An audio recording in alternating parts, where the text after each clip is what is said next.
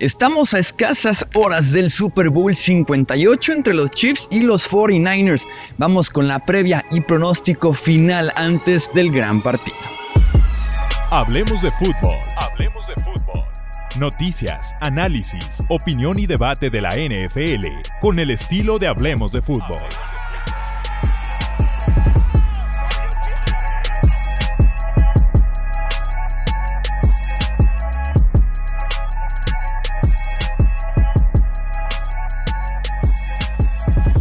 Amigos, ¿cómo están? Bienvenidos a una edición más del podcast de Hablemos de Fútbol. Yo soy Jesús Sánchez, aquí desde el set de Mundo NFL. Ya saben que también hacemos contenido para Mundo NFL. Hemos estado toda la semana con todo el gran equipo trabajando aquí desde Las Vegas. Así que les recomiendo mucho que vayan al canal y también al podcast feed de la gente de Mundo NFL. Hoy tenemos que enfocarnos ya en la última previa. Básicamente ¿Qué tanto no hemos dicho ya? Hemos dedicado como tres episodios ya del podcast a lo largo de la semana platicando de estrategias, de pronósticos, de jugadores clave, de los entrenadores y demás. Platiquemos ahora como de los últimos pensamientos que básicamente tengo para compartirles aquí, tengo para decirles en las últimas noches antes del Super Bowl 58. Voy llegando, por cierto, de estar en el Allegiant Stadium. Qué tremendo estadio, eh, de lo mejor que he visto en mi vida. Lo comparaba por ahí en el podcast, perdón, en los historias que subía a Instagram, en el TikTok y demás, lo comparaba por ahí con el US Bank Stadium en Minneapolis, con el ATT Stadium en Dallas. También lo comparaba por ahí también con el Mercedes-Benz Stadium en Atlanta, que son como las máximas joyas de la corona que yo conozco por lo menos, y se los lleva de calle ¿eh? la ubicación, el hecho de que tengas el strip completo de Las Vegas básicamente eh, para verlo, el skyline de la ciudad, eh, los materiales, la sensación que te da el estadio es brutal. De verdad que es un estadio increíble, mis respetos y estoy ansioso de poder estar ahí el domingo para ver el partido en persona. Ok, entonces tengo aquí mi libreta, si están en podcast pues imagínense que estoy en el set de NFL, de Mundo NFL con mi libreta en la mano y en YouTube, pues no olviden suscribirse aquí al canal para más contenido terminando ya el partido. Ok, puntos que queremos platicar en esta eh, previa. Enfoquémonos en cómo han sido los playoffs hasta el momento, con los Chiefs arrancando muy fuertes, tomando por ahí ventajas importantes en contra de los Dolphins, en contra de los Ravens, mientras que San Francisco ha sido como todo lo contrario, ¿no? Ha arrancado muy flojo en contra de Green Bay, arrancó muy flojo en contra de Detroit y ha tenido que venir de atrás y los equipos rivales también se los han permitido justamente el poder remontar esos eh, marcadores.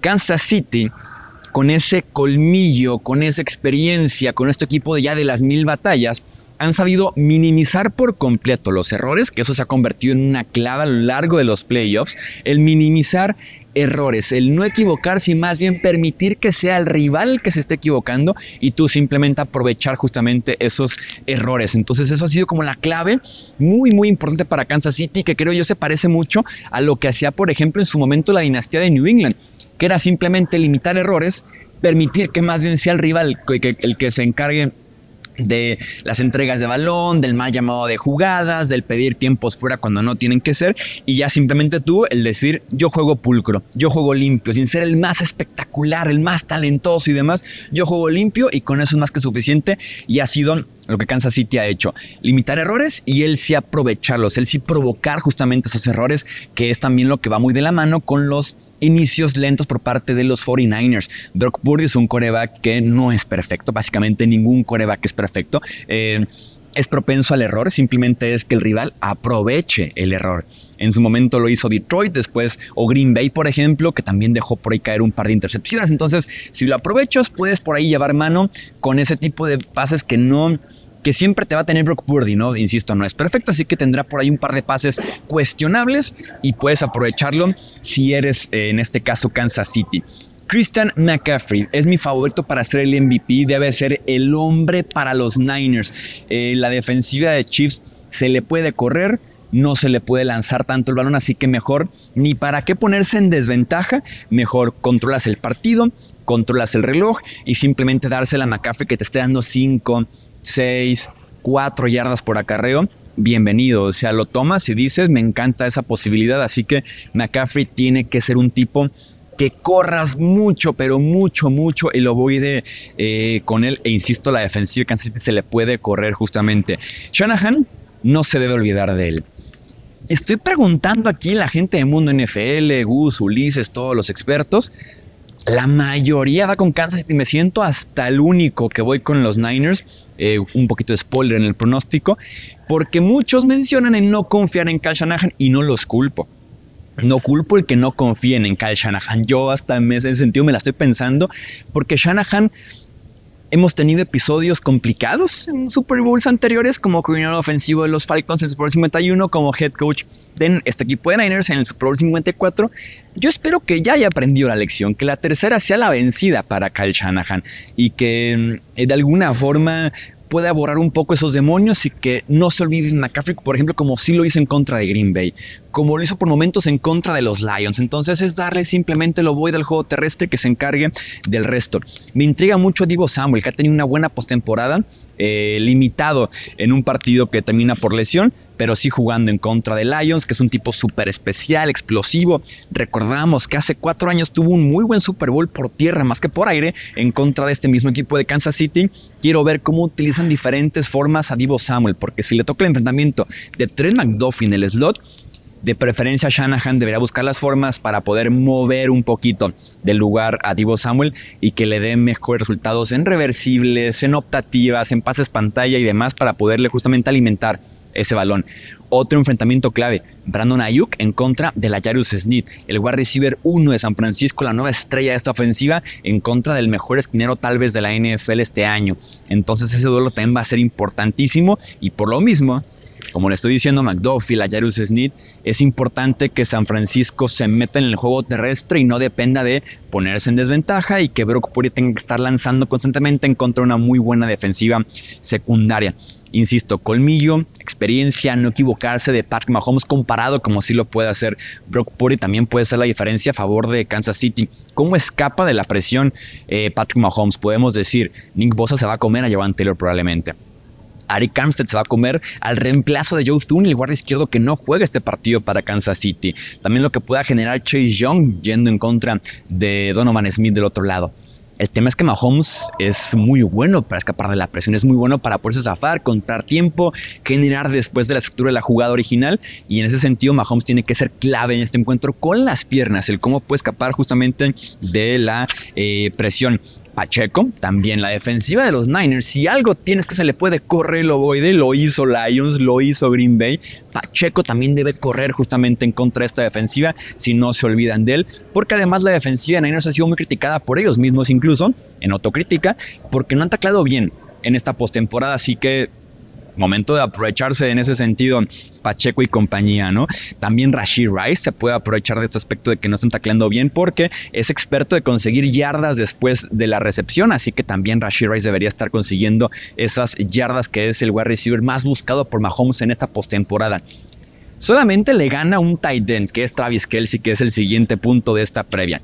Travis Kelsey que está on fire en contra de los Bills, en contra de los Ravens. Tiene dos touchdowns en contra de Bills, tiene más de 100 yardas y un touchdown en contra de los Ravens.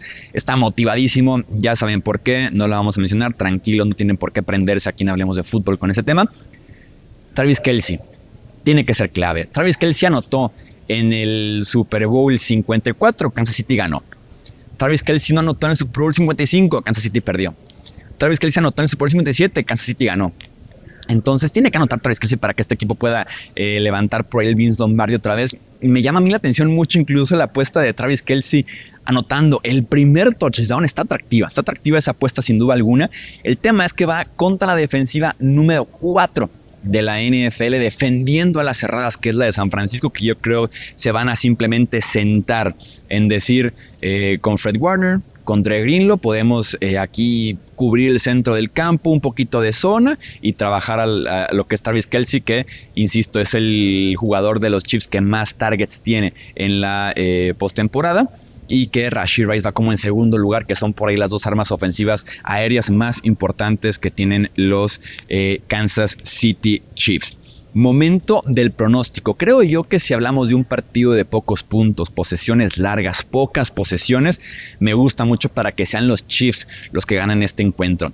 Si hablamos de un partido de intercambio de puntos, un partido que involucre cambios de, de lideratos, que al tercer, cuarto, cuarto se descontrole un poco el tema, me gusta por ahí un poco más lo que pueda generar San Francisco, que tiene, creo yo, más armas más argumentos como para poder decir, vamos estableciendo este ataque, vamos estableciendo justamente esta cantidad de puntos importantes para poder ganar el Super Bowl.